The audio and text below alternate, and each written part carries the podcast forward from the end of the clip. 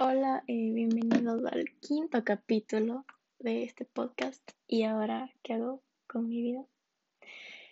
Y hoy vamos a hablar sobre la mala representación de las series o películas. Y se preguntarán, eh, ¿representación de qué? Pues de todo. en serio, no sé si han visto las películas o las series en general pero no son nada, ni siquiera cerca a lo que es la realidad. No me refiero a situaciones, sino más me refiero a personas. O sea, es que parece que son robots así, porque todos hacen cosas tan irreales que no, no, o sea, se comportan tan extrañamente que no te puedes relacionar con esos comportamientos, o sea, independientemente si se portan bien o mal o sea, si tienen buenas actitudes o malas. O sea, yo no me siento representada con, por ejemplo, élite. o sea, yo sé que ese no es el punto, ¿no? Pero, ¿cómo es que, o sea, hay personas que en serio piensan que esa es la realidad y a mí me ha pasado que yo cuando era niña veía este tipo de cosas, aunque no había mucho, y yo pensaba que la vida era así, ¿no? Pero bueno, cuando, cuando crecí me di cuenta que la vida no es ni siquiera cercano a lo que muestran en las series y películas. Así, ni siquiera un 1% de lo que muestran. Pero esa es mi pregunta, ¿qué pasa ahora que hay más medios, hay más series, hay muchas más cosas?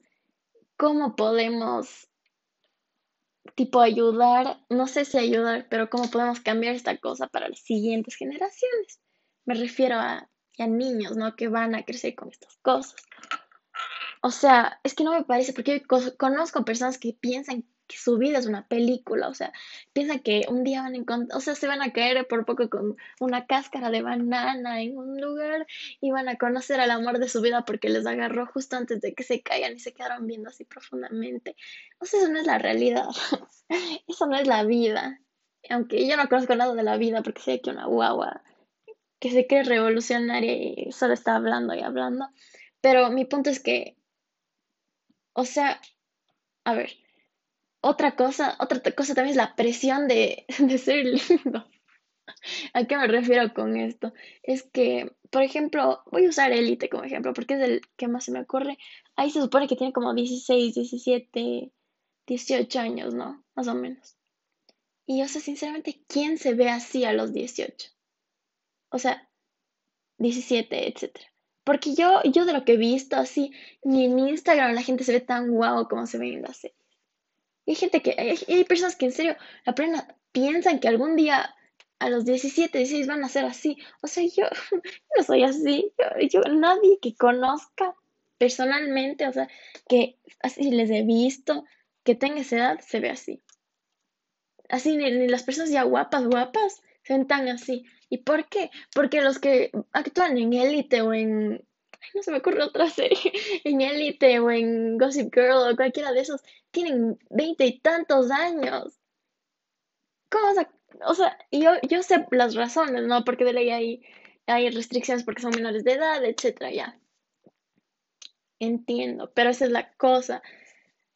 O sea, el cuerpo va cambiando, ¿no? La cara va cambiando, la vida va cambiando, las experiencias van cambiando y por eso se ven diferentes, porque conforme la edad vas creciendo, te vas desarrollando más, etc.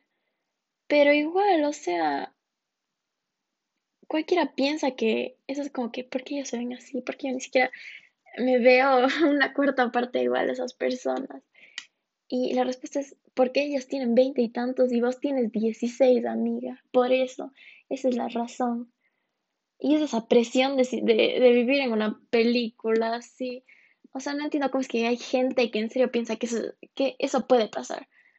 O sea, eso no te va a pasar. O sea, en las películas románticas solo muestran, solo muestran lo bonito ya. Y hasta lo malo que es por poco el tercer acto así que se pelean y, y, por poco la una se va al aeropuerto y regresa a su, a su ciudad y el otro se queda ahí, no, el amor de mi vida. Y oye, eso no es la realidad. O sea, en el caso de que. Porque en las películas hasta lo, feo, hasta lo que se pelean, se ve lindo. Y las peleas no son bonitas, la verdad, no son inspiradoras, no son nada como las películas. Porque no muestran el después, ¿no? Muestran el final feliz. pero nunca muestran el después. ¿Qué pasó después de este famoso final feliz? Esa es la cosa. O sea, ¿qué más? También hay la típica representación, tipo las tropas, no sé si se diga así en español. Hay la tropa de la gente homosexual, la tropa de la gente que el emo, la tropa de la gente que gusta el maquillaje, la tropa de la gente em,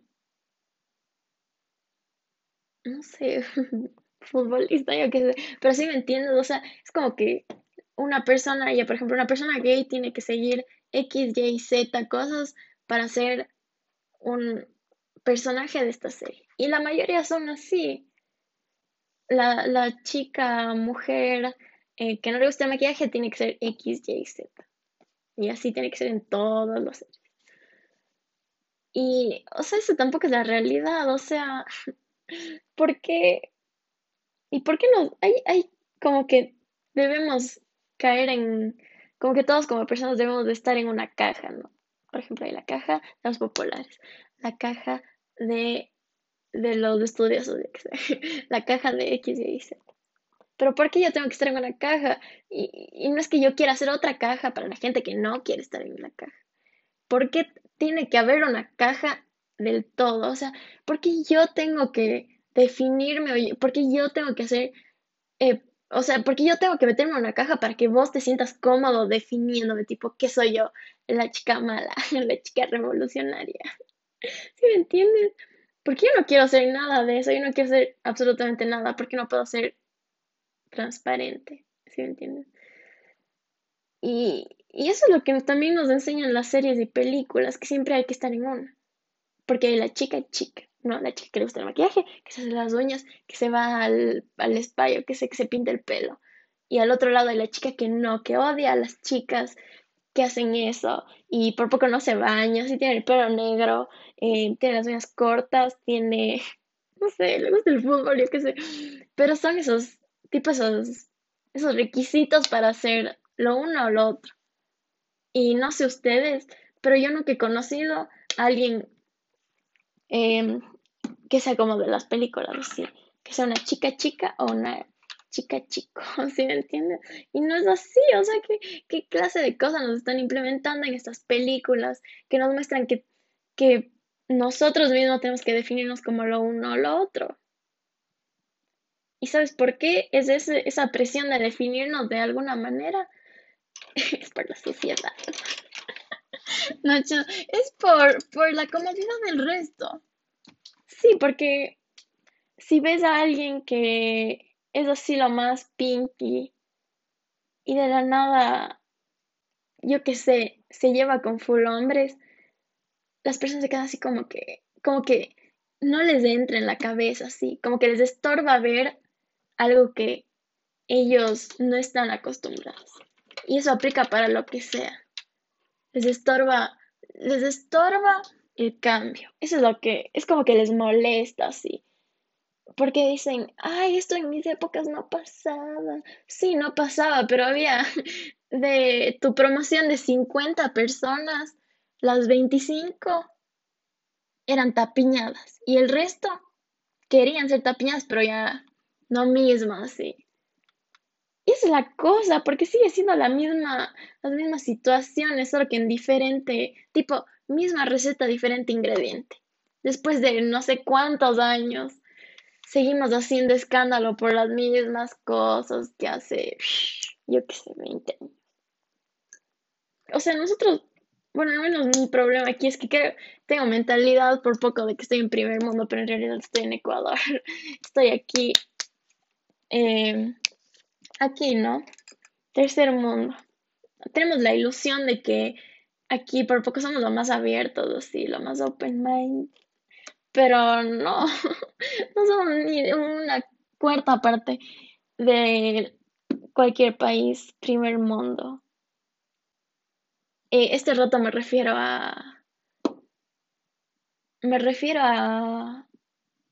a, a esta cosa de, de expresarnos, ¿no? Nosotros mismos, tipo nuestra tipo de expresión. Pero es que no entiendo por qué tenemos expectativas tan altas de, este, de nuestra de aquí de Ecuador, bueno, yo hablo de donde vivo, ¿no? ¿Por qué tenemos expectativas tan altas si, si la gente cuando va a Forever 21 de Quito, creo que es cuando recién llegó la gente perdió la cabeza, o sea, la plena, ¿por qué tenemos expectativas del todo?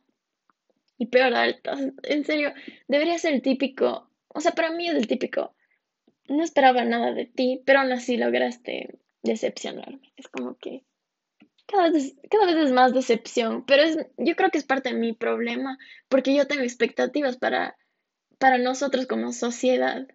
Y, y yo no entiendo, o sea, perdón si son así como hecha la superior, pero la plena no soy superior porque yo creo que caigo en los mismos, tipo, los mismos errores, los mismos defectos que tienen la mayoría de personas aquí.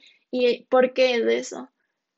Porque crecí toda mi vida aquí y ya pues se te pega, se te pega lo curuchupa, se te pega, se te queda ahí. O sea, la pena no me gusta.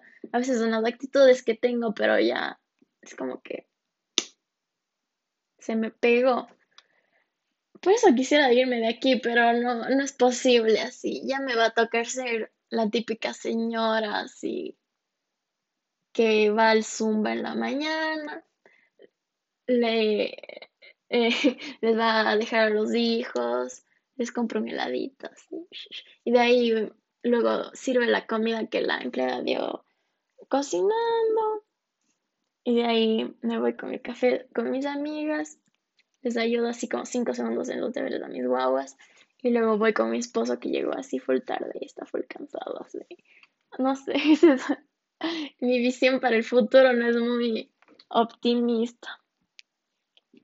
Pero eso es lo que digo, o sea, yo, yo me acuerdo que cuando tenía unos 12 años decía, no, pero ¿cómo es posible que la gente sea así? No, que yo decía, no, yo no voy a juzgar nunca más. Y al principio sí, tipo, aplicaba lo que yo predicaba, ¿no? Pero luego, como pasaron los años y cada vez me, me convierto más en eso que tanto juzgaba a los 12 años. Es como que me convertí en uno más del montón, así.